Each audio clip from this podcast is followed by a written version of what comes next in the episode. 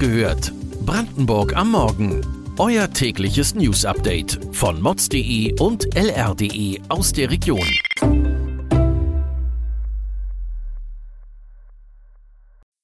Guten Morgen an diesem 22. August. RBB droht ins Chaos zu stürzen. Fake News Vorwürfe aus Polen. Schule startet mit Polizeikontrollen. Das und mehr erfahrt ihr heute bei Wach gehört, Brandenburgs Morgen-Podcast von mods.de und lr.de. Die RBB-Affäre zieht immer weiter Kreise. Am Wochenende überschlugen sich die Ereignisse. Erst entzogen die ARD-Intendanten der Führungsspitze des Rundfunks Berlin-Brandenburg das Vertrauen. Dann trat die Vorsitzende des Rundfunkrats zurück. Zudem schockte eine Recherche des Magazins Business Insider mit weiteren Details über mögliche Vetternwirtschaft. Forderungen nach einem Rücktritt des vorläufigen Nachfolgers von Patricia Schlesinger werden immer lauter. Hagen Brandstätter könnte heute durch Rundfunkrat und Verwaltungsrat das Vertrauen entzogen werden. Doch einige Landespolitiker in Brandenburg warnen davor, dass der Sender ins Chaos stürzen könnte, wenn die Führungsspitze kahlgeschlagen wird. Rund um den Fall Patricia Schlesinger wurden Vorwürfe zu Vetternwirtschaft, Untreue und Veruntreuung öffentlicher Gelder laut.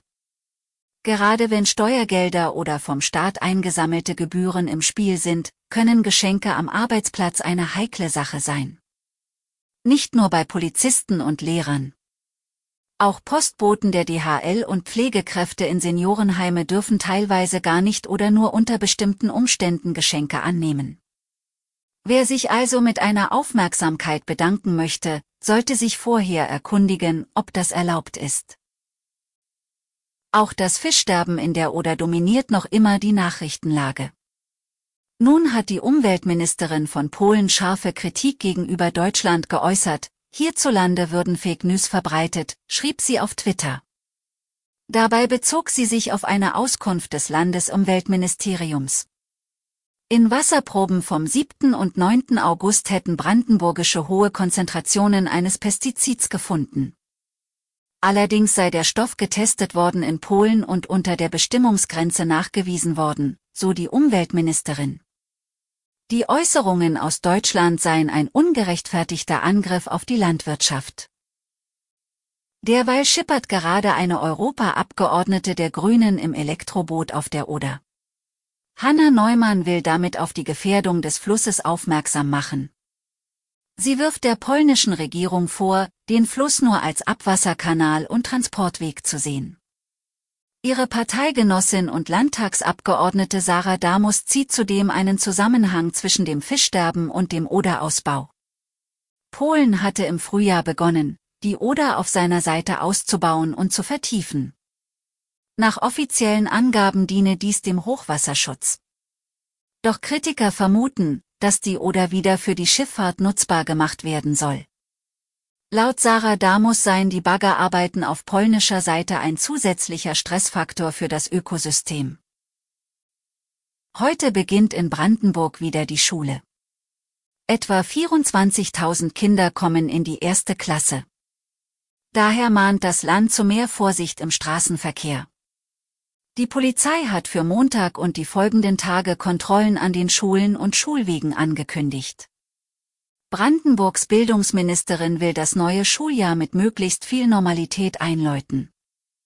Abgesehen von drei Corona-Tests in der ersten Schulwoche sind Maskenpflicht und Abstandsregeln bis auf weiteres in den Schulen aufgehoben. Apropos Corona, die Krankenkassen in Brandenburg verzeichnen einen Anstieg der Corona-Infektionen. Laut neuer Zahlen seien die Krankschreibungen im Juni 2022 angestiegen. Das Krankenhaus in Guben bekam die schwierige Phase mit voller Wucht zu spüren. Aufgrund von Krankheit und Urlaub mussten Stationen zusammengelegt und Operationen verschoben werden. Laut der AOK Nordost bleiben die Corona-Erkrankten im Durchschnitt 10 Tage zu Hause. Im vergangenen Jahr waren es 17 Tage. Weitere Details und Hintergründe zu den heutigen Nachrichten lest ihr auf mods.de und lr.de. Wir versorgen euch jeden Tag mit frischen Informationen aus der Region. Am Dienstagmorgen hört ihr wieder die nächste Folge Wach gehört, Brandenburg am Morgen. Kommt gut in den Tag.